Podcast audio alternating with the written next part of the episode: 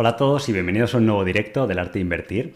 Hoy vamos a ver la que es, según para Stanley Druckenmiller, la mejor inversión o la más clara que ve para los próximos 12 o 24 meses. De hecho, ha declarado que tiene una posición masiva y en una de esas raras entrevistas que da y que suele tener un criterio bastante acercado de cómo se va, acertado de cómo se va a desarrollar la economía o la bolsa, pues eh, os he resumido también los puntos adicionales que, ha otorgado para que pues, tengáis capacidad de tomar decisiones con mayor información y de el que es probablemente uno de los mayores expertos en, inversión o en especulación en el, en el, mercado. Ya sabéis que es el fundador de Duquesne Capital y tiene un track record histórico impresionante. O sea, nadie lo ha igualado el hacer un 30% anual de rendimiento durante los últimos 30 años en bolsa y ningún año tuvo pérdidas mientras que estuvo gestionando capital. De hecho, se le considera uno de los mayores expertos a nivel de, macro y de pronóstico de, mercado. Y, siempre se puede aprender mucho de este gran inversor que pues, también fue la mano derecha de, George Soros durante un tiempo. Y no solo eso, vamos a ver, aparte de esta gran inversión que ha hecho, qué otras inversiones paralelas está haciendo, por qué motivos las puede estar haciendo y qué riesgo nos ha alertado o que debemos tener en cuenta para los próximos meses, ¿de acuerdo? Entonces, Ahora mismo dice que el gobierno americano ha hecho la, metáfora de está gastando como un marinero borracho, o sea, sin ningún tipo de control. El gasto público dice ha pasado del 20% del presupuesto al 25% y eso está desequilibrando todas las cuentas, lo cual está provocando ese mercado bajista en los bonos, porque la gente no confía en los bonos del gobierno americano por este gran exceso de, gasto y eso obviamente pues se repercute eh, en la bolsa. Es curioso cómo va derivando de uno a otro punto.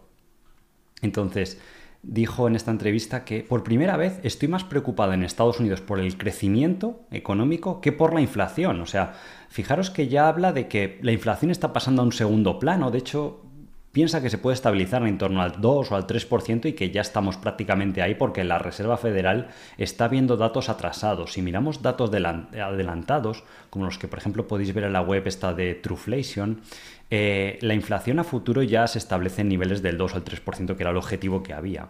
Entonces, ahora ha pasado a ser un problema el crecimiento. De hecho, hay indicadores adelantados de que se está frenando.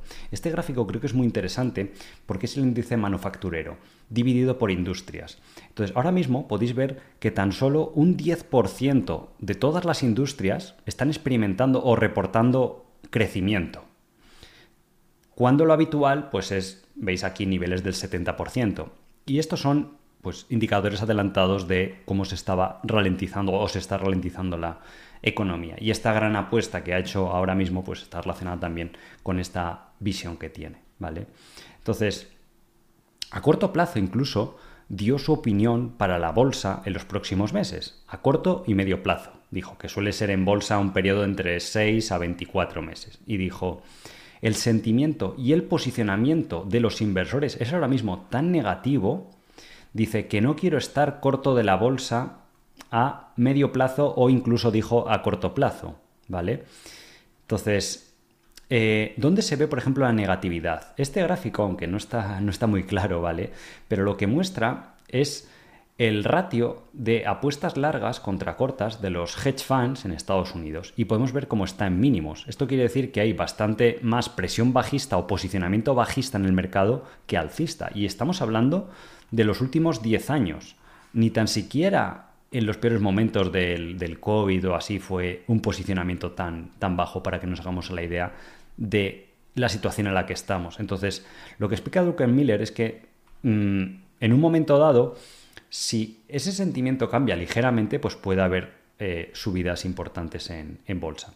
Otro índice de una negatividad extrema es este. Este es la reacción que están teniendo las compañías ahora que están publicando los resultados trimestrales a esos resultados.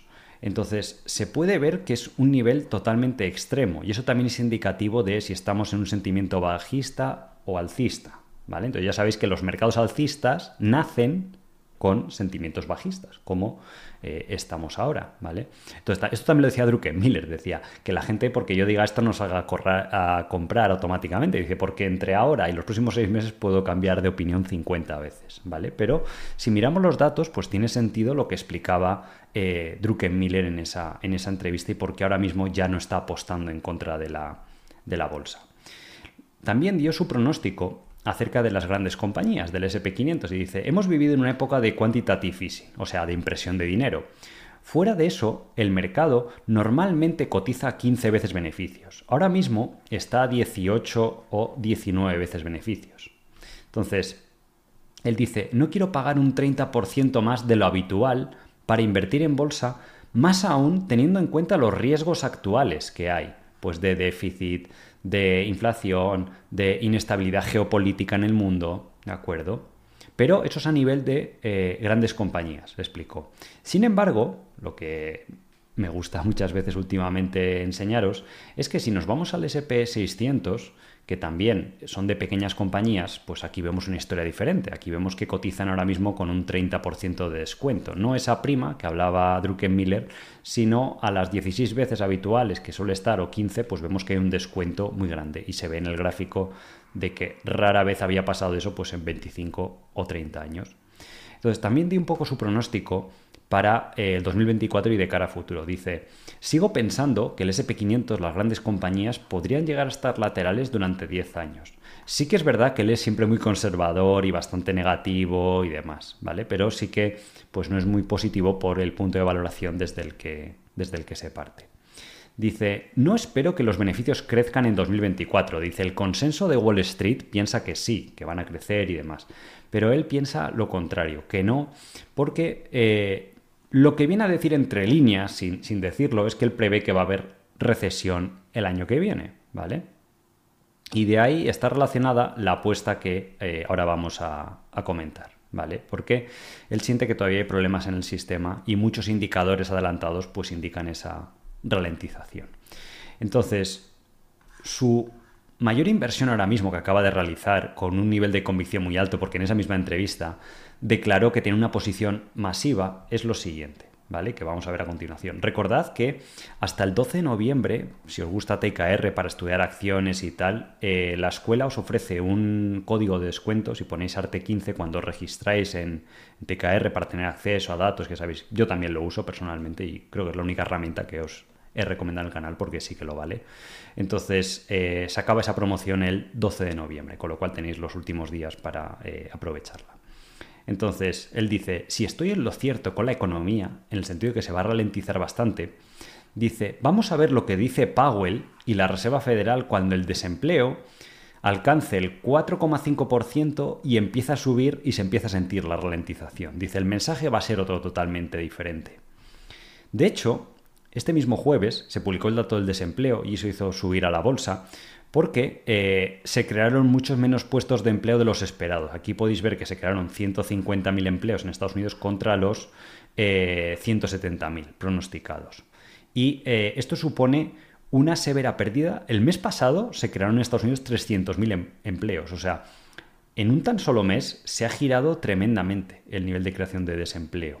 Y el desempleo ya está subiendo, como explica eh, Druckenmiller, al 3,9%. Hace unos meses estábamos en las cifras bajas del 3, 3 y algo, 3 y poco, y ya nos estamos aproximando al 4%. Eh, de hecho, eh, la inflación ya no le preocupa a Druckenmiller porque eh, se está enfriando muchas industrias, como hemos visto, se está enfriando el mercado laboral. También si miramos el otro gran componente que era la energía, pues lleva lateral ya dos años, no ha habido y está bajando ahora. Y el componente de inflación vía vivienda y demás, subida de alquileres en Estados Unidos ya, si miramos los últimos datos mes a mes, también está ya en niveles muy bajitos, del 1 o el 2% de subida de precios. De hecho, en Europa sorprendió positivamente el nivel tan bajo de inflación en el último mes. De hecho, ciertos países como Holanda, podéis ver aquí que ahora mismo están en deflación, o sea, ya están bajando los precios. A una tasa baja todavía, pero del 1%. Y es la peor inflación, perdón, deflación que ha habido en los últimos 30 años en, en Holanda. O sea, un país pues bueno, bastante similar a lo que sería la media europea, no hay mucha diferencia entre un Holanda, Alemania, tal, por, por la zona económica y demás. ¿vale? Así que eh, bastante curioso después del shock que obviamente pues eh, hubo en, 2021 y 2022 por, por, el tema de los cadenas de suministro y todo esto y, se estimaba que fuera algo eh, puntual. Esto también es muy interesante.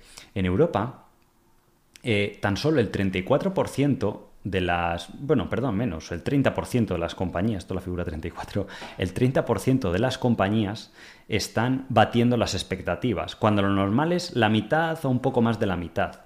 Con lo cual, lo que reportan las compañías trimestre a trimestre, que también es un indicador adelantado, también pues está siendo un poco eh, indicativo de lo que explica Druckenmiller de esa ralentización de la economía que no se sabe si acabará en crisis o no. Pero eh, es importante que comprendáis lo que son indicadores adelantados y atrasados y qué efecto juegan en las decisiones de los bancos centrales porque ahora mismo es la fuerza dominante. O sea, en el momento en que en el, miércoles la Reserva Federal dijo, oye, ya no vamos a subir probablemente más los tipos en este ciclo de subida de tipos, eso ya dio alas al mercado, especialmente al tema de small caps y demás, que ya sabéis que en True Value estamos pues invirtiendo mucho y somos bastante optimistas de cara al futuro.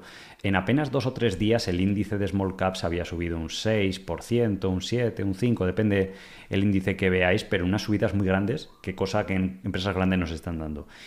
Y esa incertidumbre acerca de los tipos era lo que estaba reteniendo ese mercado y cuando se resuelva esa situación, incluso una potencial ralentización de la economía en contra de la creencia generalizada que hay, podría beneficiar enormemente a ese segmento del mercado que parte de una eh, infravaloración respecto a su media histórica pues muy grande. Entonces, él dice, si alguien me pregunta qué tipos de interés de los bonos o qué tipos de bonos van a subir o van a bajar antes de los, los bonos a 10 años o los de 2 años, te diría que los de dos años. ¿Vale? Él dice, a largo plazo creo que Estados Unidos va a tener que pagar un tipo de interés alto por, la situación en la que está, pero dice, los bonos a dos años están muy correlacionados con lo que haga la Fed o los bancos centrales. ¿Qué va a hacer la Fed si, eh, dice, se encuentra el próximo trimestre o en dos trimestres con una recesión o casi recesión? Pues va a bajar los tipos mucho más de lo que espera el mercado. Dice, por eso ahora el mercado me ofrece la oportunidad de comprar hasta hace poco, porque han comenzado ya a bajar, como el pronóstico, bonos a dos años al 5,5% anual. ¿vale? Entonces, recordad que en el mercado de bonos, eh, cuando la rentabilidad del bono baja, el valor del bono sube. ¿Vale? Un concepto importante que cuesta mejor al principio de comprender. ¿Vale? Por ese motivo ha explicado que tiene una posición masiva, seguramente apalancada, si uno investiga la historia de Stanley Druckenmiller y ve cómo suele operar y demás en el mercado de bonos, si a lo mejor él tiene 100 unidades monetarias para invertir, pongamos 100 millones o lo que sea, pues puede que tome posiciones de hasta 300 o 400 millones en un solo activo, como pueden ser los bonos. De hecho, hecho ha explicado muchísimas veces que la forma en la que tuvo de no tener pérdidas durante todos estos años de su carrera, en ningún año, ¿vale? Mes a mes, pues lo miramos obviamente, pues como todo el mundo, pero en términos anuales, a cierre de año, nunca ha tenido pérdidas. Él explica que cuando la economía ha estado débil, no, lo que hace no es ponerse corto de la bolsa, que puede ser la primera intuición que nos viene a todos a la mente, sino lo opuesto, ponerse largo de bonos, porque dice, si yo estoy equivocado y no sucede la recesión, pues bueno, el bono me va pagando un 5 o un 5% anual. Y si estoy en lo cierto, gano la rentabilidad del bono más lo que se revalorice en ese plazo. Por esa bajada tan abrupta de tipos que suele producir los bancos centrales cuando de repente se encuentran de golpe con la recesión. Dice, porque su mensaje siempre es el mismo. No te pueden decir, no, los vamos a bajar al día siguiente los tipos, a la primera que veamos debilidad. No, se tienen que mantener firmes en su posición y en su comunicación para ser creíbles de cara al mercado. Dice, pero va a llegar un punto en el que la economía les fuerza a tomar esa decisión. Y dice, si yo me equivoco, pues bueno, sigo cobrando ese interés. Por eso en el título del vídeo os ponía, oye, tanto con crisis o sin crisis puede llegar a ganar dinero y es curioso. Hombre, la forma de perder dinero es que Estados Unidos quebrase en estos dos años, pero es algo que no es eh, factible porque además Estados Unidos tiene la capacidad de imprimir su propio dinero para repagar esos, esos bonos. Y dice, por este motivo, tengo una posición masiva ahora mismo, además creo que dijo con apalancamiento, en estos bonos a eh, dos años. ¿vale? Hay muchas formas de invertir en bonos. Se puede comprar el bono directamente, que suele ser por múltiplos de mil dólares en mil dólares. Se pueden comprar ETFs, tanto en Estados Unidos como para inversores europeos que no pueden acceder a, vehículos de ETFs americanos, que simplemente lo que hacen es comprar una cesta de bonos. Eh, aquí en Europa, por ejemplo, BlackRock o los famosos iShares ofrecen bonos americanos a, dos años y hoy en día pues, se ha popularizado y es bastante fácil de, acceder a estos en cualquier broker, Interactive, eh, Renta 4, eh, de Giro, pues tenéis acceso a esos eh, eh, instrumentos, ¿vale? Y tampoco quiero que sea una recomendación ni nada, simplemente estamos explicando por qué hace algo uno de los mejores inversores. Y es una de las lecciones más importantes que yo saqué. O sea, ahora mismo yo en los fondos no puedo ejecutar eso porque está muy limitado. O sea, es un fondo de acciones y está así declarado en folletos. O no puedes hacer posiciones apalancadas en, en bonos y todo esto. Pero un inversor particular sí que tiene esa flexibilidad. Y la visión que explica Druckenmiller, que es uno de sus grandes secretos, la gente piensa que gana mucho dinero apostando en contra del mercado o acertando en esas crisis, y dice, yo he pronosticado muchas crisis y han pasado solo unas pocas, pero como lo he estructurado de esa forma, con los bonos y con posiciones apalancadas, sí que se ha eh, beneficiado.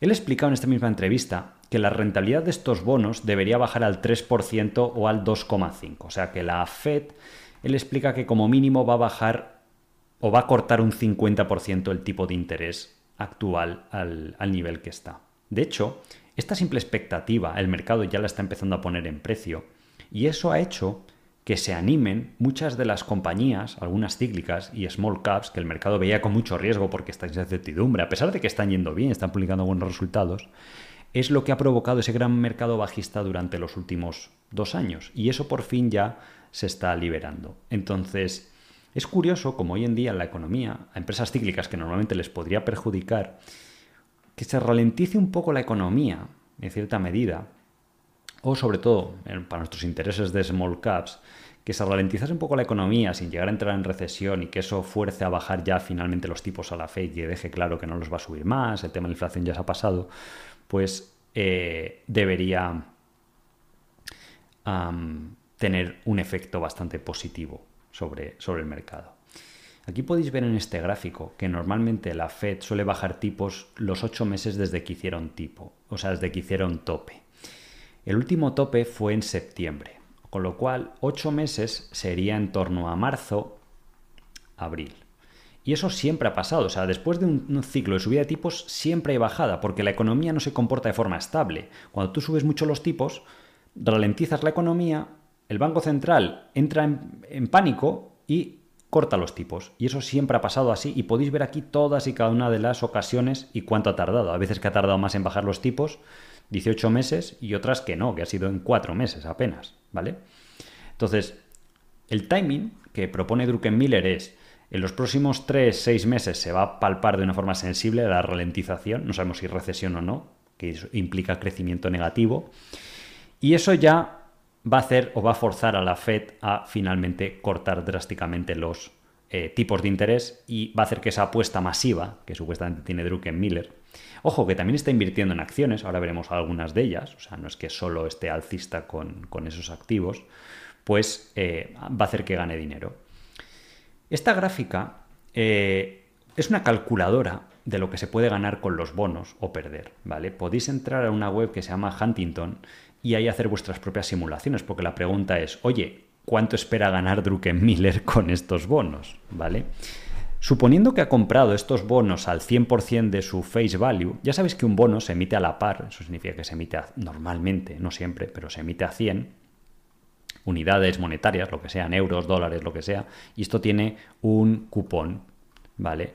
Puede ser eh, como las letras que se emiten al descuento, ¿no? que en vez de a 100 se emiten a 95 y cuando pasan dos años, ¿vale? Pues llegan a 100 y tú de esa forma haces el rendimiento. Hay otras veces que se emite un bono a 100 y dice, oye, pues tiene un cupón que se llama del 5%.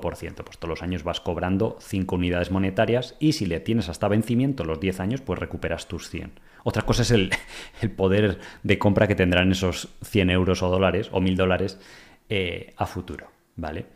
Entonces, es curioso esto de explicar el tema de los bonos, porque puede haber un bono que se ha emitido a la par a 100 y que si tú le tienes 10 años, ¿vale? Es verdad, recuperas 100 unidades nominales. Pero este bono, o la mayoría de bonos, a 2 años, a 10, a lo que sea, cotizan en bolsa y fluctúan, ¿vale? Hasta llegar a converger a los 100 que debería estar. Y entre medias van pagando intereses, ¿vale? Con el periodo que sea. ¿Qué pasa? Que este bono de 100 a veces puede estar en 70 y el cupón sigue siendo el mismo. ¿Por qué? Porque o ha aumentado el riesgo del bono o eh, los bancos centrales han subido o han bajado los tipos de interés en la economía porque eso va a afectar a todos los bonos, igual que afecta a las acciones, a las valoraciones, que cuando los tipos de interés están bajos las acciones tienden a subir y cuando los tipos de interés han subido mucho, ralentiza la economía y bajan pues por comparativa, por tasa de descuento libre de riesgo o porque los beneficios de las compañías van a bajar, ¿vale? Entonces, el plan de Druckenmiller, al comprar estos bonos a dos años, que rinden o rendían cuando él los ha comprado supuestamente un 5,5. Si él los tiene y no ocurre la recesión, pues en dos años gana un 11%. Si es apalancado, ganará más. ¿Vale? Lo que pasa es que el apalancamiento se le come el interés, con lo cual no es mucho más.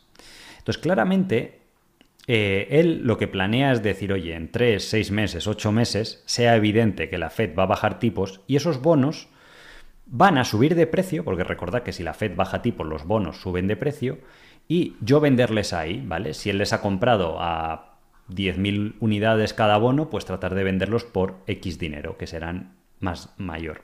Si les mantuviera hasta vencimiento los dos años, pues solo gana 10.000, ¿vale? Porque esto tendría a converger. Pero en el plazo intermedio puede variar el valor de ese bono, ¿vale? Entonces, esta calculadora que es básica, es para principiantes, pero os puede valer, es muy recomendable, ya os digo, esta web, si vais ahí, ponéis Huntington y ponéis eh, Bond Current Value Calculator, podéis jugar. Entonces yo le he puesto un bono, pues que da igual, que valga 10.000 dólares por redondear, aquí es lo menos, pero el cupón a dos años de los que ha comprado Druckenmiller es del 5,5 y eh, el Today's Market Rate ¿Vale? Esto sería a lo que prevé Druckenmiller que van a bajar los tipos. Hemos puesto el 2,5, él prevé que puede ser entre el 2,5 o el 3, ¿vale? Y los meses hasta madurez, ¿vale? Esto es como la duración del, bono. Pues si son bonos a dos años, pues 24 meses. Entonces aquí en este análisis de sensibilidad se puede ver que si los tipos de interés bajan al 2,5%, este bono ya no vale 10.000, vale 10.600, ¿vale? Con lo cual, Druckenmiller a lo mejor en los próximos seis meses, entre lo que gana por el cupón, que puede ser un 2 o un 3%, y se revalorice el bono, otro 5, otro 6, pues en total a lo mejor es un 8%. ¿Vale? Suponiendo que acierte. Sí que es verdad que si te pones corto del mercado, pues ganarías más, porque a lo mejor la bolsa baja un 15 o un 20. Pero aquí es donde viene la posición apalancada. Los intereses que le cobran de la deuda, porque si él tiene, imaginaros, 100 unidades en su cuenta y compra bonos por valor de 400 unidades, ¿vale? Imagínate tú tienes 100 millones de patrimonio o 100.000 euros, lo que sea, y compra 400.000, le han prestado 300.000. Estos bonos, este dinero que le han prestado seguramente será más o menos al 5%, porque te lo van a prestar los bloques fácilmente o sus banqueros de inversión o quien sea. Digamos que el interés se come el, préstamo del bono, ¿vale? O el cupón si estos 400.000 entre lo que cobra de, cupón más eh, se pueden revalorizar un 6 o un 7%, significaría de beneficio 24.000. Si sube un 6%, el 6% o un 7% de, de 400 serían 24. Pero aquí es donde viene el apalancamiento. Si él se revaloriza 24 sobre su equity, su capital inicial eran 100.000 porque el resto era dinero que le han prestado para comprar esos bonos, cosa que ha hecho, lo que os digo, muchas veces a lo largo de su historia, cuando eh, ha, invertido en estas recesiones, pues ha tenido una rentabilidad del 24% sobre su dinero en un año bajista. Ojo, si se llega a poner corto de la bolsa, eh, es difícil pronosticar que va a bajar un 25%. ¿Vale? Incluso es lo que explica él. La bolsa no le gusta apostar contra el mercado cuando prevé que puede haber una recesión porque dice la bolsa baja mucho puede tener rebotes muy grandes que te obligan a salir de la posición, puede ser que no baje tanto o que se recupere muy pronto, dice, pero el valor de los bonos en el momento que baje la Fed va a estar muy claro, o sea, va a subir el valor de estos bonos a dos años y eh, voy a poder salir de mi posición. Y luego lo más importante es que si finalmente no hay recesión, el mercado podría tener un rally muy grande. Lo hemos visto las últimas semanas con las small caps. En dos días un 7%. Druckenmiller, si apostara en contra del mercado para traducir esta visión bajista que tiene, podría exponerse a perder el 20, el 30% de su dinero, incluso aunque no tomase una posición apalancada. Con lo cual, esta enseñanza, de verdad que yo cuando la comprendí, si lo entendéis y lo tratáis de interiorizar para vuestros propios portfolios y demás, no para copiar exactamente esto mismo, sino la forma de operar de una de las personas con mejores resultados que hay, que incluso los últimos años, 30 años eclipsan a... Bueno, no eclipsan, pero sí que son superiores a los de Warren Buffett, ¿vale? Tampoco queremos dejar mal a Warren Buffett, que también lo admiro mucho, pero eh, de una persona que ha navegado por, por esos entornos con esta clase de posicionamiento del mercado.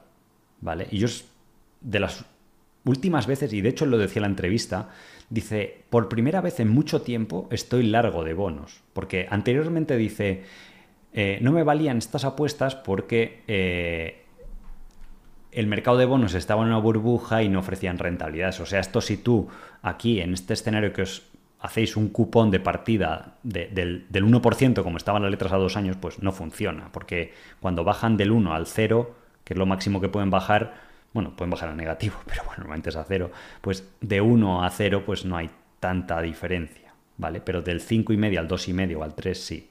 Entonces, parece una tontería que si le funciona bien la apuesta sea un 6% de beneficio más algo de interés del bono, pero claro, genera lo que te explican muchos inversores de inversiones asimétricas, donde si él se equivoca porque él dice yo no soy experto, pues oye, voy ganando ese interés y eh, si me sale bien, y además tiene la cartera de acciones que también pueden seguir subiendo, ¿de acuerdo? Y si me sale bien, pues ya en un escenario a lo mejor gana un 5% los próximos 12 meses y en otro escenario pues gana un 25 o un 30, no sé, depende del apalancamiento que, lleve la cartera, ¿vale?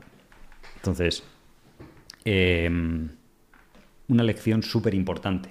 O sea, por esto que explica Druckenmiller se podría cobrar mucho dinero, incluso hacer un máster de MBAs en escuelas de negocio y tal, porque es un concepto que no se suele explicar tanto y sobre todo la forma que tiene el de, verlo, ¿vale?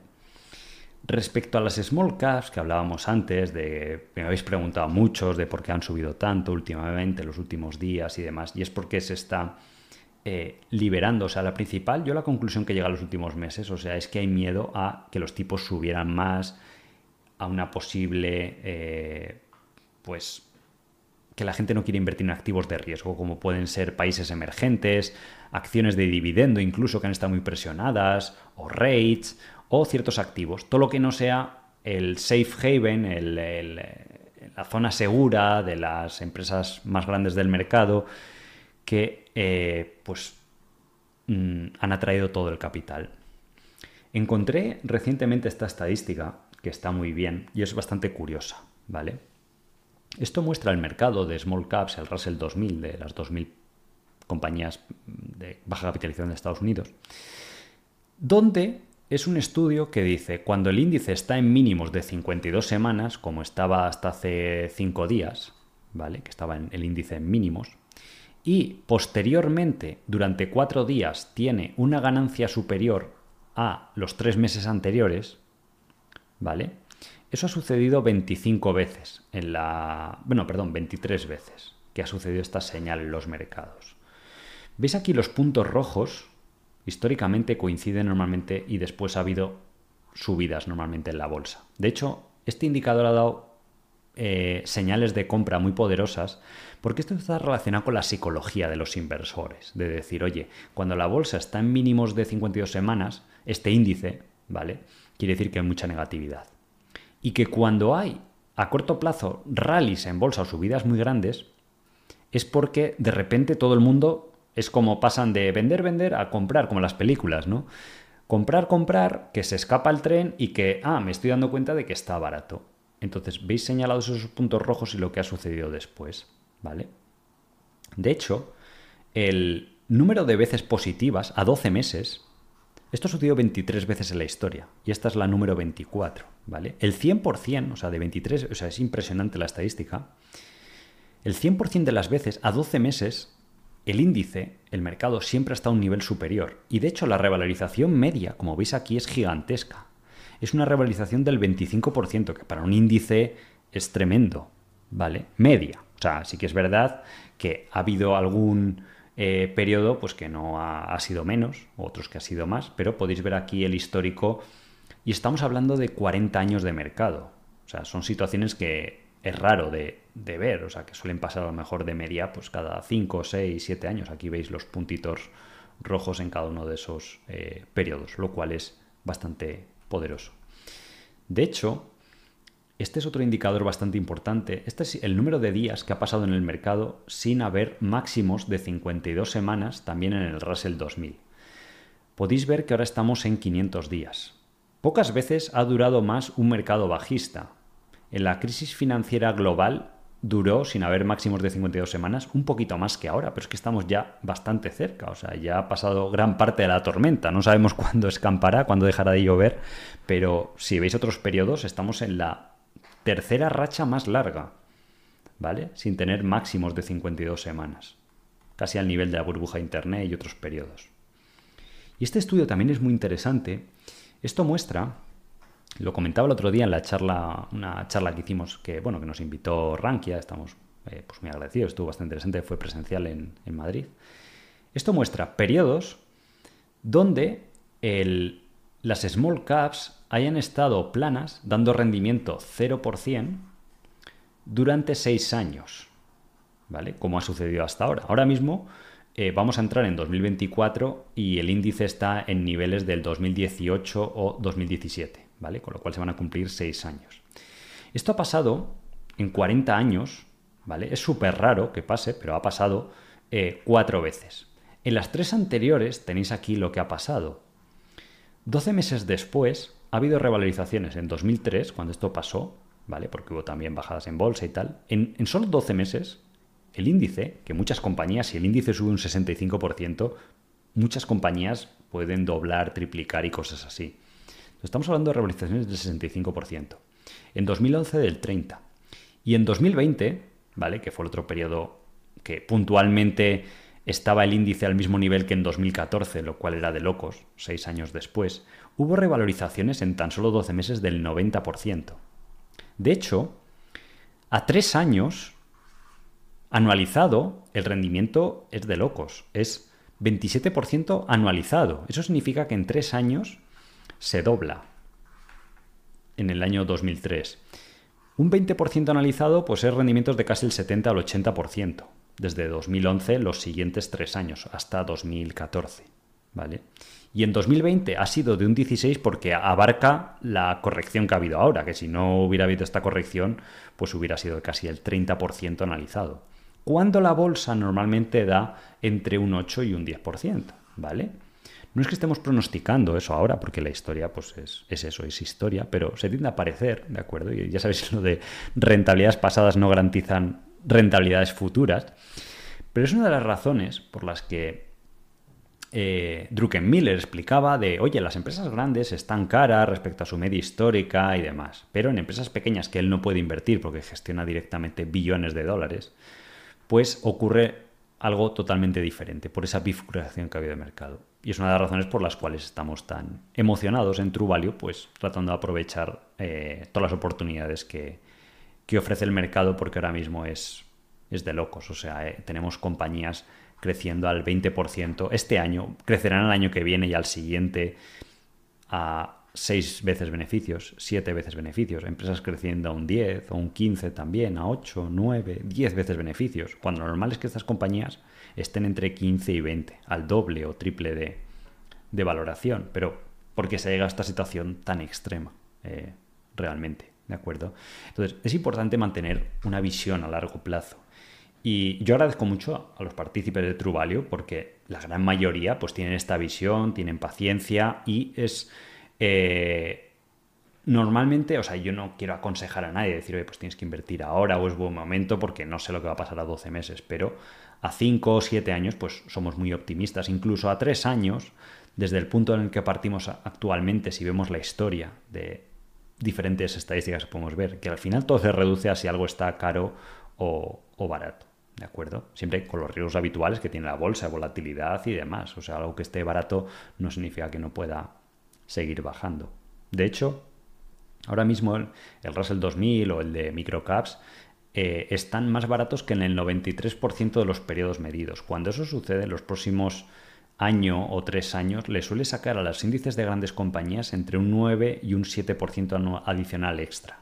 Si los próximos años las empresas grandes dan un 7% anual, este estudio explica que lo que ha sucedido históricamente es que suelen dar un 15% anual las empresas eh, más pequeñas por esa situación diferente o por esa infravaloración o comportamiento respecto al, al pasado. De hecho, este gráfico es muy interesante podéis ver los periodos de medidos en 5 años donde lo hacen mejor las empresas grandes o pequeñas. Aquí podemos ver que las empresas eh, pequeñas lo hicieron muy bien este periodo, o del año entre el año 2002 y el 2008, y ahora llevamos este periodo negativo. Esto también ha pasado otras veces, podéis ver aquí, ¿vale? Y normalmente ha sido pues eh, bastante positivo invertir en pequeñas eh, compañías. Y veis que son ciclos, y es habitual porque el mercado es como un péndulo. Eh, se ponen de moda las empresas grandes, fluye ahí todo el capital y el mercado olvida a las pequeñas o se perciben como más riesgo. Cuando la gente se da cuenta de que son igual de buenos negocios o crecen incluso más en algunos casos y que parten de una situación muy barata, pues de repente ese péndulo se gira y, tienen mejor comportamiento que las empresas grandes. ¿vale?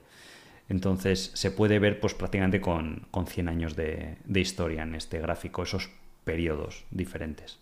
Entonces, eh, claramente llevamos un, periodo acumulado de 2014 bastante eh, complicado. Eh, para los que queréis aprender a invertir, ya sabéis que en 2024 eh, habrá posiblemente una convocatoria. Entonces, ya sabéis que se suelen completar las plazas antes de, comenzar, porque es un curso en directo, para que estéis acompañados durante el proceso y demás. Podéis poner vuestro email en el link de la descripción y os estaremos informando de futuras convocatorias para que tengáis acceso preferente. ¿De acuerdo? Eh, vamos a ver las compañías que tiene Druckenmiller en cartera que me parecen interesantes. Luego he visto por aquí dudas que tenéis de bastantes empresas, algunas que han presentado resultados y demás, y eh, podemos eh, ver la, evolución. ¿vale? Ya sabéis que no son recomendaciones de compra ni de venta, que estéis aquí para aprender, y que invertir en bolsa pues tiene riesgo y que las opiniones que yo tenga de las compañías pues son mías, subjetivas y no tienen por qué cumplirse. Si miramos la cartera de Miller, él sigue muy alcista con todo el tema de inteligencia artificial, sobre todo jugándolo mediante Nvidia y Microsoft, que de hecho lo estuvimos viendo Microsoft la, semana pasada en el directo anterior y os recomiendo que le, le veáis. Pero hay otras compañías muy interesantes en su cartera. Por ejemplo, tiene una posición muy grande, estamos hablando de Copan, con una inversión de 300 millones de, dólares, lo cual puede ser dentro de su patrimonio personal como un 7 o un 8%. Lo cual para ser una acción individual pues ya es un peso importante. Y eh, él ha establecido su posición ahora que han bajado las, las acciones porque se a cotizar a múltiplos muy altos, a 50 dólares, y ahora está en 16 eh, dólares. Copan se podría definir es como el Amazon de, de Corea del Sur, ¿vale? Entonces, es el tercer e-commerce más grande del mundo y piensan que los márgenes se pueden eh, aumentar a futuro. Esta empresa salió a bolsa perdiendo dinero porque en 2021 eso estaba bastante aceptado y en una valoración altísima, entonces eso ha explicado por qué a pesar de que el negocio ha ido bien, ha seguido creciendo y ahora ya sí que produce beneficios, pues la acción ha bajado, lo cual es un contraste pues eh, bastante, bastante importante. Entonces la empresa lo que decía en 2020 o 2021 era de decir, oye, ahora estoy perdiendo un 3% del dinero que vendo o el 4%. Pero a futuro pienso que puedo tener unos beneficios del 7 al 10%, que es lo habitual que tienen otros e-commerce como Amazon con más escala y demás. Realmente eso, ahora en 2023, se está cumpliendo esa promesa. En el último trimestre facturaron 6 billones y tuvieron de EBITDA unos 300 millones, con lo cual es un margen EBITDA del 5. Y podemos ver como en el periodo anterior perdieron 75 millones, con lo cual los márgenes eran negativos. Entonces se está dando precisamente lo que eh, cumplieron. Entonces eso también es un indicador importante cuando vais a invertir en compañías, de decir, oye, como yo aquí, esto lo que hice fue irme a una presentación del 2021, de hace dos años, y ver lo que decía la empresa. Y si luego se cumple, pues significa que te puedes ir un poco fiando de la directiva, porque al final esto de la bolsa es muchas veces un tema de confianza, de si realmente te crees lo que te dicen las empresas que pueden hacer, pues puedes poner de una forma segura tu capital y confiar que hay esa expectativa de, generación de valor. De hecho, eh, en Corea se espera un crecimiento importante para el tema del e-commerce a nivel de mercado del 11%, más que en otras regiones, incluso como Estados Unidos. Y em, la compañía, al ser la empresa líder, pues debería capturar más de ese crecimiento y crecer a un ritmo mayor. De hecho, ahora está creciendo a un ritmo superior. Podéis ver que a, tasa constante de moneda, ajustando el tipo de cambio y demás, está creciendo a ritmos del 21%. Eh, ¿vale? Entonces, la empresa se plantea que podría llegar a ganar un dólar por acción, más o menos en torno a 2026 aquí. ¿Vale? De pasar de perder dinero, 0,80 céntimos, a el año que viene prevén ganar 50 céntimos, lo cual deja las acciones a 30 veces beneficios, que es una valoración alta, pero con una expectativa de generación de, valor pues eh, muy elevada y que ya en 2010-26 pues estaría 16 veces eh, beneficios. Curiosamente, una forma de valorar las acciones, ya sabéis que es por comparables, Amazon está cotizando ahora mismo al mismo múltiplo PER que Coupang. Está a 42 veces las dos exactamente. Podéis ver que ha habido periodos aquí que Amazon está un poquito más cara, eh, luego otra un poquito más barata, pero se han movido bastante paralela lo que es la valoración, curiosamente. Entonces, eh, Coupang, al ser una empresa más pequeña, teóricamente debía tener más crecimiento del que tiene Amazon, que ya pues es una multinacional, ya abarca eh, más geografías, ¿de acuerdo? El segundo movimiento que me parece interesante de Druckenmiller en cartera es ver que vendió prácticamente Google, que es un poco la visión que tiene el mercado de que en esta carrera por el tema de la inteligencia artificial, que debería suponer un factor muy importante a futuro, pues él prefiere concentrarse en Microsoft y eh, vender Google. De hecho, los resultados bajó recientemente porque el mercado veía un poco que el tema del cloud pues había crecido menos en relación a Microsoft y que por eso se estaba quedando atrás en esa, en esa carrera tecnológica de, beneficios a futuro. También es curioso que, vendió a Amazon, ¿vale? Y también vendió Meta o lo que sería Facebook, ¿vale? Pero dentro de las compras que ha hecho recientemente, veréis, eh, ha, seguido añadiendo la posición de Nvidia, con las bajadas que ha tenido. Eh, T-Mobile, que es una empresa más de consumo, estable, telecomunicaciones, que bueno, puede tener eh, con la visión que él tiene, es lo que explica, dice, el mercado puede que baje en general, pero dice, puede haber segmentos del mercado, como empresas estables, tipo telecomunicaciones, o el tema de acciones de inteligencia artificial, que por el crecimiento que se está experimentando, pues no bajen, aunque la bolsa baje, ¿vale? Entonces, me parece curioso que teniendo una visión negativa del mercado, compre una acción que es cíclica, que debería ser bastante sensible a la economía, como es Builders First Source. Entonces, vemos aquí que esta empresa desde 2019 ha tenido un rendimiento espectacular en bolsa, se ha multiplicado por más de 10 veces en bolsa en apenas 4 años, y lo que se dedica es a vender materiales de construcción y materiales de valor añadido para construcción, como puede ser sobre todo la fabricación de ventanas y puertas. De hecho, es una de las empresas líderes en este segmento y podemos ver aquí que el 51% de los productos que vende pues es de eso que llaman valor añadido. El resto es, por ejemplo, vender eh, madera, los típicos listones de madera que veis en estas casas americanas que se construyen esas estructuras y que eso es más un negocio commodity y más sensible al ciclo económico, porque curiosamente el tema de vender puertas y ventanas, mucha gente lo asocia a la construcción, pero hay un porcentaje altísimo de lo que se llama renovaciones de gente que tiene ya sus puertas, sus ventanas viejas o que aíslan poco del ruido, de tema de para ahorrar en consumo, de electricidad y demás, y que deciden cambiar. Y eso es menos sensible al ciclo económico, lo cual da la idea de que la empresa no es tan cíclica como podría parecer inicialmente, ¿vale? Entonces, obviamente este año han bajado las ventas y es curioso cómo Druckenmiller está invirtiendo, a pesar de que las ventas han bajado un 20% y el EBITDA también un 30%. ¿Por qué? Porque el año pasado hubo una inflación enorme en el precio de los materiales, sobre todo en la madera. Entonces, eso le viene bien a la empresa, ¿vale? Porque al subir el precio de la madera, ellos tienen el mismo margen porque simplemente son intermediarios de esos materiales de construcción o del acero, de lo que sea. Entonces, eh, no es lo mismo facturar 1000 o 100 que facturar 300 por la inflación y los costes son una misma proporción, pero claro, el beneficio pues eh, se triplica, ¿vale? En ciertos segmentos del, del mercado, ¿de acuerdo? Entonces, la empresa tiene de aquí a 2025 un plan de devolver al accionista o invertir en el negocio entre 7 y 10 billones de dólares. Esto es bastante remarcable porque capitaliza 16 billones. O sea, estamos hablando de casi el 50% de la capitalización plantean reinvertirlo y para seguir generando valor. Y gran parte de eso estos años se ha reinvertido, como veis aquí, en recompras de acciones, que es una de las razones por las cuales se explica esa subida tan grande que ha tenido en bolsa, porque al final la empresa ha aprovechado periodos en los que han estado baratas las acciones para retirar muchas. ¿vale? Y es una estrategia pues, que bien empleada pues, puede generar eh, mucho valor.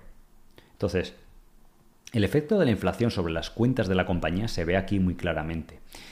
Este exceso de ventas que podéis ver en estas barritas verdes, que lo muestra la empresa muy bien, eh, es como ha ido o el efecto positivo que les dio la inflación. Si quitamos esa barrita verde, el core business, lo que es el negocio como tal, sin tener en cuenta ese beneficio de la inflación, pues ha ido bien. Este año ha descendido un poco de 17 billion a 16,4, pero no es el fin del mundo, es una caída del 6-7%, que obviamente tiene un poco de sensibilidad al ciclo económico de la construcción, que afecta a los tipos de interés, pero vemos que a nivel de beneficios, incluso de EBITDA, se ha demostrado ser bastante resistente.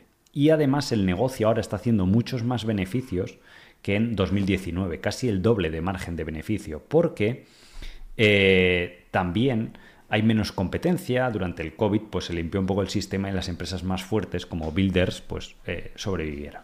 De hecho, para el siguiente año, para 2024, ya la empresa se aventura a dar un, guidance de beneficios. De, eh, en un escenario base, piensa que pueden volver a, tener crecimiento positivo y eh, hacer un EBITDA pues, prácticamente similar a lo que han hecho en 2023.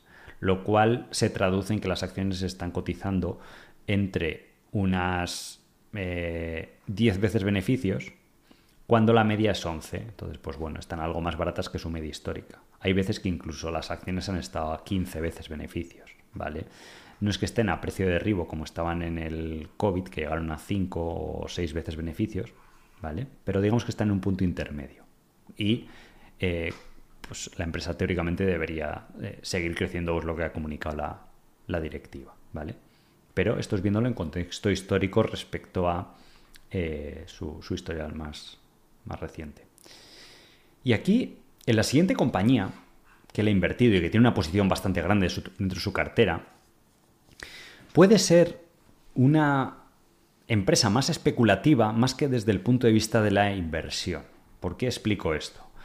Él ha invertido en esta compañía que se llama Eli Lilly que es una compañía farmacéutica o de biotecnología, como lo queráis ver, que eh, a lo mejor un value investor o un inversor en fundamentales no invertiría porque la valoración es claramente muy superior al SP500, es como 3, 4 veces superior.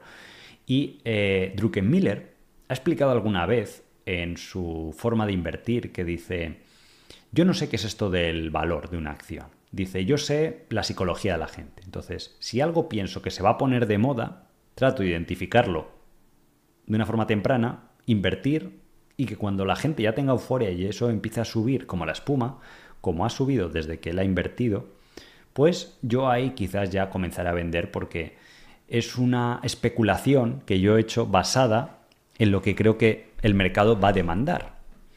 Entonces, él sí que entiende que la valoración alta o baja influye mucho a lo que es 5 eh, o 10 años en el mercado, dice, pero a un año o dos años no tiene tanta relevancia. Y es verdad, o sea, yo también he sentido que le razón después de, de, ver los mercados. Entonces, si alguien quiere jugar al corto o medio plazo, pues trata de identificar ese tipo de cosas que, por una serie de factores, ya sean de análisis psicología, de euforia de mercado, de flujos de capitales, de venta o de compra forzada, de, de incluso análisis técnico para los que os guste y demás, pero siempre complementado con un poco de fundamentales y demás, pues puede tener eh, sentido. Entonces, ¿por qué esto difícilmente es una acción que Warren Buffett diría, oye, pues está barata? Pues porque está a 60 veces beneficios, siendo un negocio maduro, que sí, que va a tener crecimiento y demás, pero se puede ver la euforia del mercado como normalmente aun siendo una buena compañía, cotiza en lo habitual de buenas compañías, entre 20 y 30 veces beneficios, ¿vale? Los beneficios que va produciendo cada año y demás. Pero de repente se ha ido a las, a las nubes, la valoración. Entonces, esto se debe a estos nuevos productos milagro relacionados con el famoso GLP-1, esa nueva molécula o tipo de medicamento que no solo se está empezando o que inicialmente se usaba para tratar la diabetes, sino que ahora incluso se empieza a usar para la obesidad. Y Estados Unidos es uno de los países, o muchas de las economías desarrolladas con uno de los problemas de obesidad pues, más grandes. Entonces, se ve aquí como en 2023, de estos posibles usos, la mayoría era para el mercado de diabetes y un porcentaje muy pequeñito, aquí veis en azul, era para obesidad. Pero esto se, estima que en los próximos años va a ser casi la mitad del uso de eh, o las ventas que van a proporcionar y va a hacer que la demanda de estos medicamentos pues casi se multiplique por cuatro en los próximos 10 años, ¿vale? Entonces, eh, esta compañía tiene, eh, junto con Novo Nordisk, que también se ha ido tiene el mismo tipo de gráfico en bolsa, se ha ido a las nubes, tiene el mismo tipo de eh, medicamento líder. De hecho, son algunos de los dos principales eh, competidores. De hecho, el de Eli Lilly se llama Mon Monjuaro, creo que ahora os lo mostraré. Pero el principio es similar. Entonces, en una reciente nota de prensa, incluso el 15 de octubre, de hace pues, apenas dos semanas, la empresa mostraba como incluso a partir de tan solo 12 semanas de tomar eh, este medicamento, se producía en los pacientes una pérdida de peso impresionante del 21%. ¿Vale? Sí que tiene efectos secundarios y demás, pero para eh, mucha gente pues puede ser la famosa eh, medicamento milagroso. De hecho, ah, este es el nombre que os decía antes, Monjaro. ¿De acuerdo? El de Novo Nordisk es eh, creo que era el, nombre, ¿vale? Aquí se puede ver el tremendo éxito que ha tenido este medicamento a nivel de ventas comparado con lanzamientos de otros eh, medicamentos eh, similares en anteriores categorías y cómo ha eh, escalado en muy pocas semanas. De hecho, como os ponía aquí, el principal competidor es Novo Nordisk, que también ha tenido pues, muy buen comportamiento en, bolsa. Y estos nuevos productos que ha lanzado la compañía, esta línea roja, se puede ver aquí cómo están desde 2022 ayudando mucho a que el crecimiento de la compañía haya crecido enormemente. De hecho, cerró 2021 facturando 4.000 millones y probablemente va a cerrar 2023 en 8.000 millones. O sea, en apenas dos años ha doblado la facturación, siendo ya un negocio realmente grande. Entonces, Druckenmiller lo que dice aquí es, esto no se lo esperaba la gente, que lo sacase la compañía, ni que tuviera tal demanda. Entonces, esa euforia, ese apetito que se generan los inversores con estos titulares de récord de ventas, mejoramos perspectivas, subimos el guidance, eso a corto plazo tiene un efecto muy poderoso de efecto llamada. Entonces, él lleva mucho tiempo, unos meses, invertido en esta compañía y claramente pues está eh, recogiendo sus beneficios. Igual que Novo Nordisk. Desde el año 2020 ha tenido una subida enorme. Nosotros, en True Capital, en el fondo que tenemos de grandes compañías, cuando lo lanzamos, por eso os he puesto aquí en 9 de octubre del 2020, eh, invertimos en la compañía, solo que recientemente con la subida grande que tuvo se vendieron las acciones. Puede haber sido un error y demás, pero eh, porque han, seguido subiendo. Pero bueno, algo nos hemos beneficiado en el fondo, obviamente, con ese enfoque de grandes compañías, que casualmente ha ido mejor que los de pequeñas compañías, pero por la estructura de mercado que, ha habido también, ¿vale? Entonces, eh, pues ya la valoración que está, sobre todo cuando nosotros somos inversores a largo plazo y es lo que sabemos hacer, pues nos, pone un poco más eh, nervioso. Pero eh, ese es el éxito de Druckenmiller, también decir, oye, yo me identifico con más un especulador que un inversor, pues opero en base a eso. El problema es cuando uno se identifica como inversor, intenta especular, ¿vale? Sin a lo mejor tener los conocimientos, herramientas o experiencia necesaria para eh, tener buenos resultados. Las expectativas son muy altas. Si os vais a TKR y consultéis las perspectivas que tienen los analistas, es de crecimientos de doble dígito o más del 15% anual durante los próximos 5 o 10 años, gracias a estos nuevos descubrimientos que ha hecho la compañía, y que los beneficios se van a doblar en los próximos 3 o 4 años, de 12 dólares por acción a más de 25 dólares por, por acción, con lo cual, pues bueno, es importante ver si eso se, cumple o, no, ¿de acuerdo?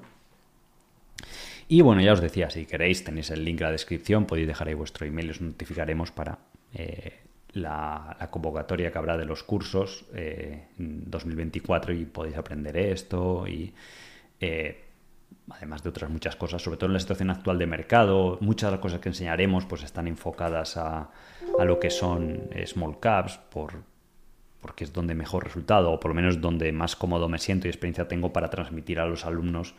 Y, es una situación que no se veía desde hace mínimo 10 años de, mercado. ¿vale? Eh, he visto por aquí algunas de las dudas que me habéis eh, comentado. ¿vale? Em, he visto muchas dudas de empresas que seguís, supongo, de True Value, que han presentado resultados y, demás.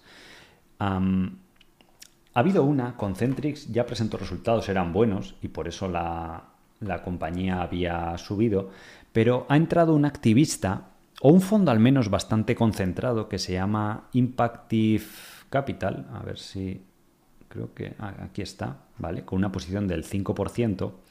Este fondo se caracteriza por tener posiciones muy concentradas. Si vais aquí a TKR, que es una herramienta muy buena, pues incluso saca la cartera del propio hedge fund.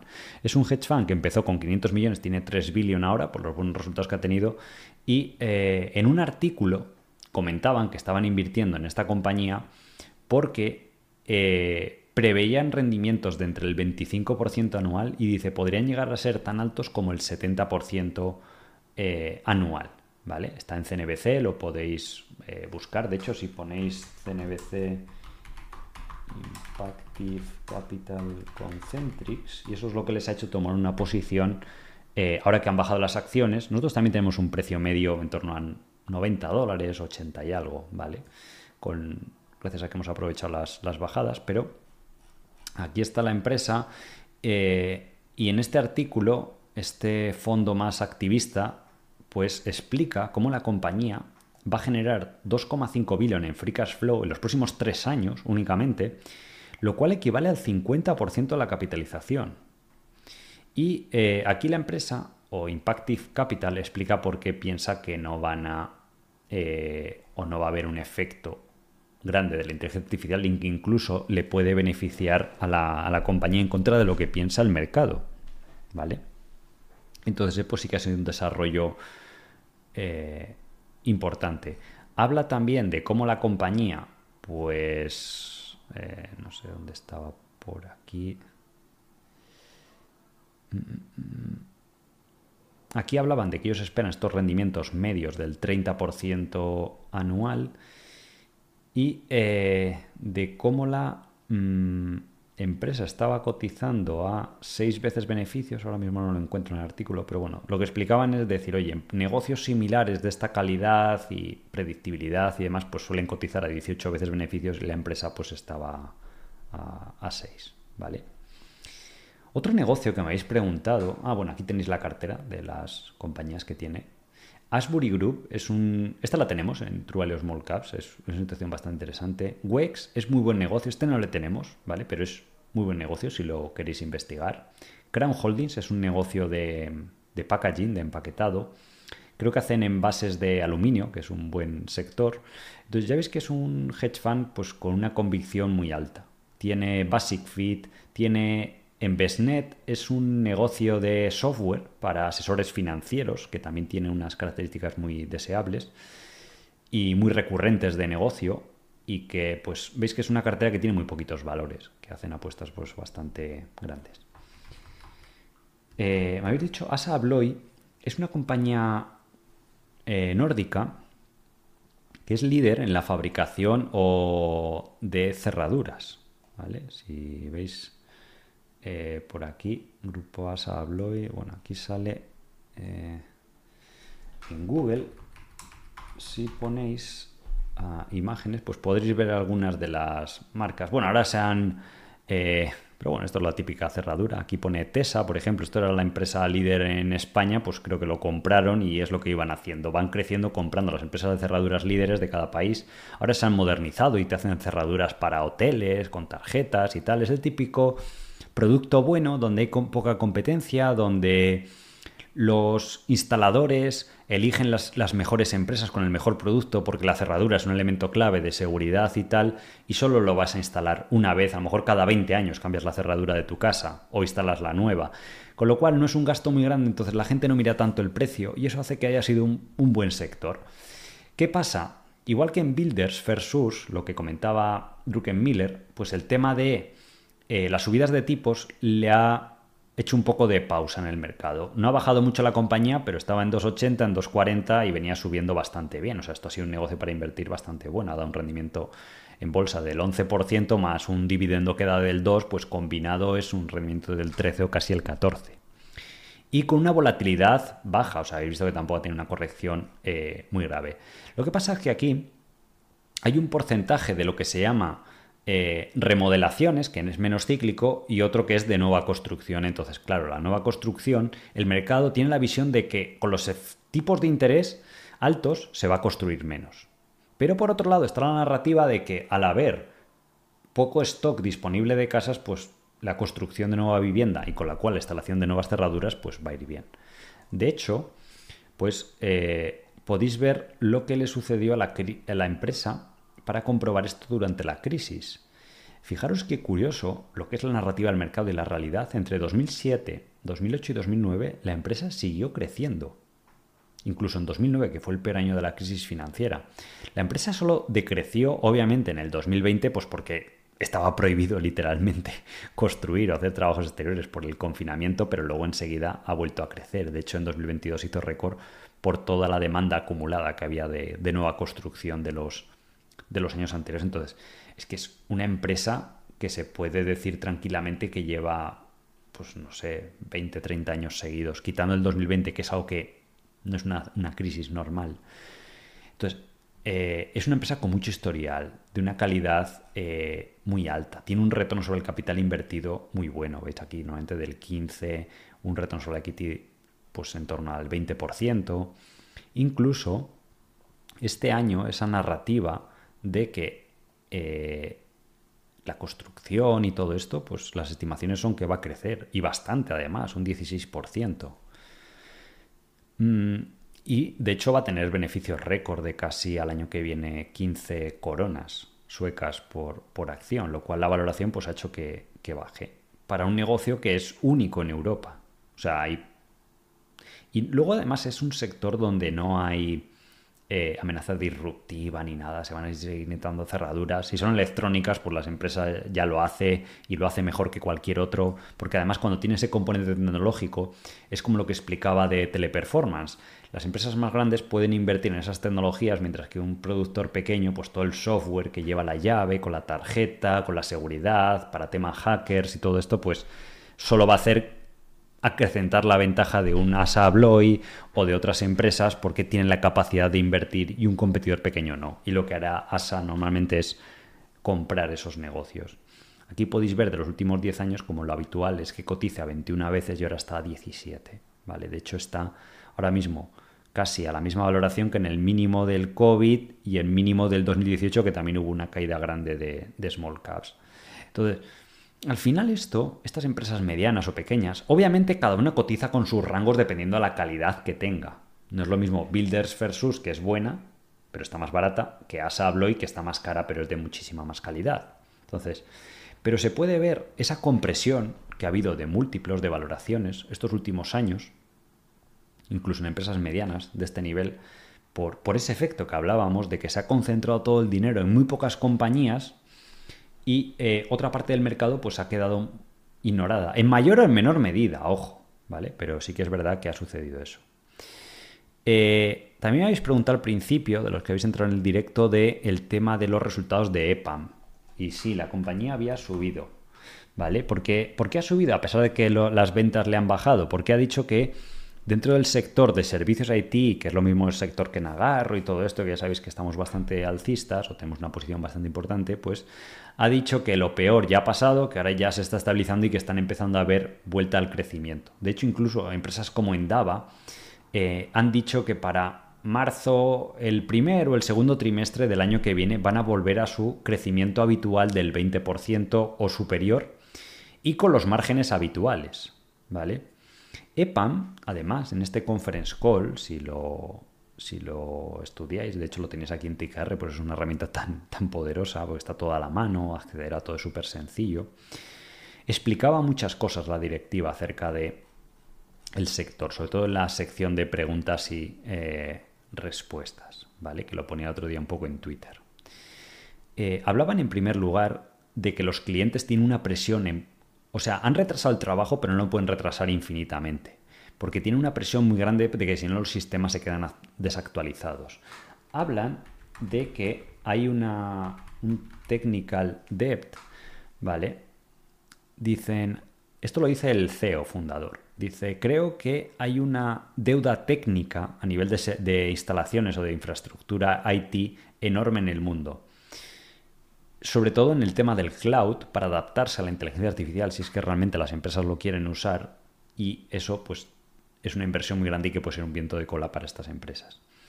Luego, eh, EPAM, con los problemas que había en Ucrania y todo esto, pues está derivando su negocio a la India. ¿Por qué dicen que se está centrando a la India? Pues explican que en un entorno como el actual, que los clientes son un poco más sensibles al precio porque hay un poquito más de crisis, están viendo que la India está teniendo una demanda muy grande. Si vosotros vais aquí y buscáis por India, em, dice, la gente quiere eh, soluciones más eficientes a nivel de coste. Dice, y la India está, jugando un papel muy, muy atractivo o muy interesante. Dice, la India va a ser un, delivery location, una, un centro de negocios, ¿vale? O de operaciones, pues bastante importante, ¿vale?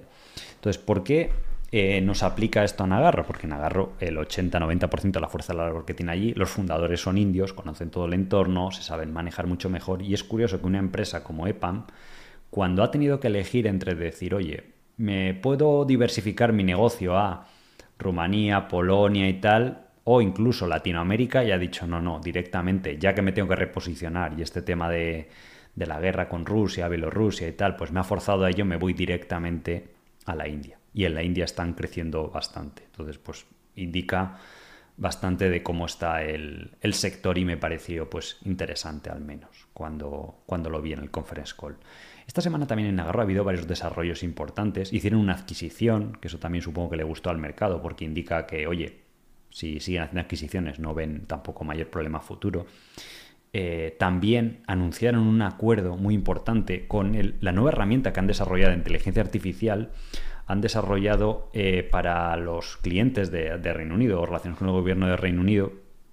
Un, bueno, anunciaron un contrato también grande. Luego también eh, la compañía hizo otro acuerdo con, Siemens para todo lo que es Oriente Medio y, bueno, pues están eh, moviendo las cosas.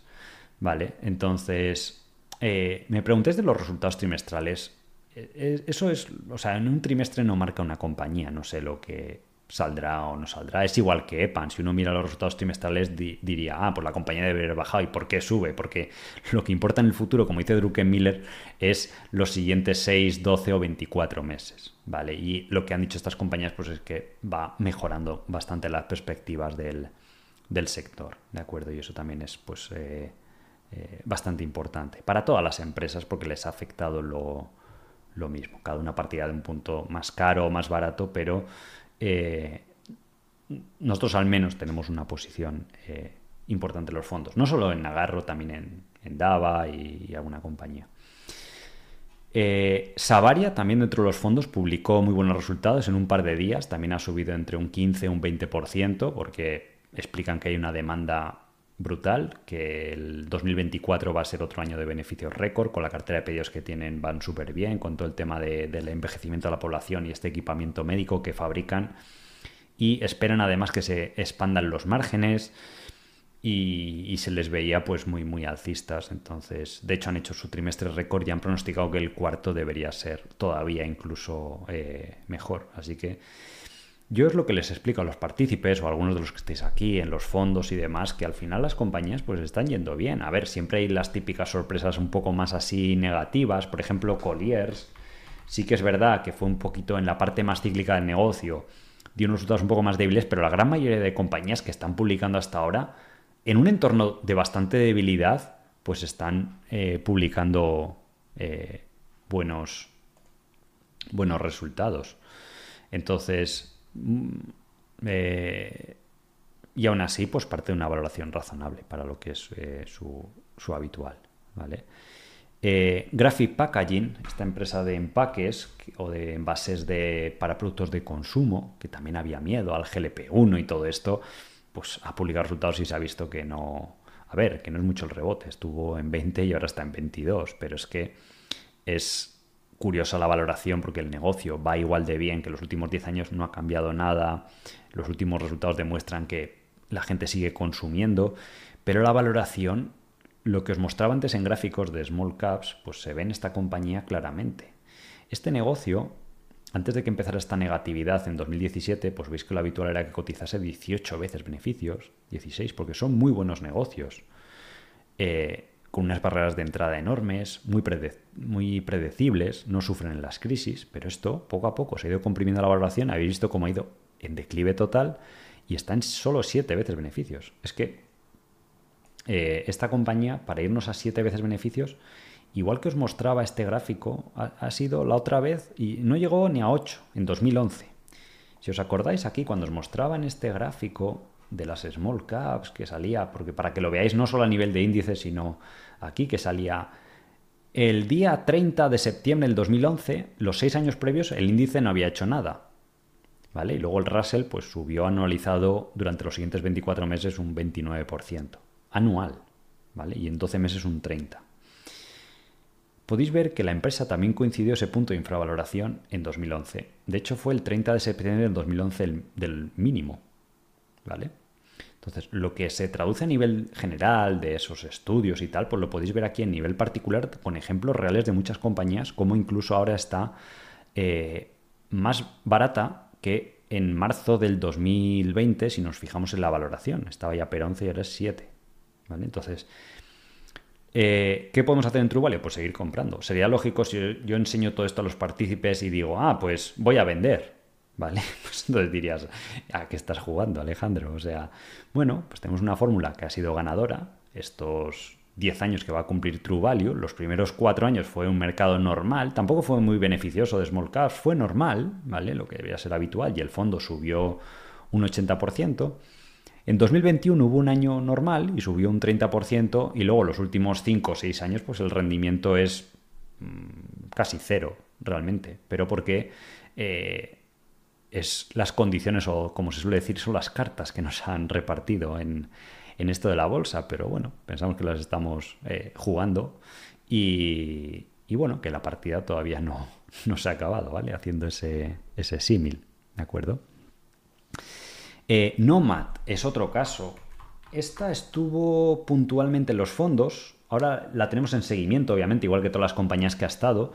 Pero esta es la empresa líder europea en eh, productos de alimentación congelados, ¿vale? Que en épocas de, de, de crisis y tal, pues se ha demostrado bastante resistente. Por ejemplo, aquí en España conoceréis marcas como la, Cocinera o Findus, ¿vale? Pues la empresa dueña, el holding dueño de esto es Nomad, ¿vale? Entonces dentro de lo que es productos congelados, pues son marcas buenas. Entonces, esto cotiza en bolsa. Entonces, Nomad, eh, podéis ver que lleva un montón de años creciendo, ¿vale?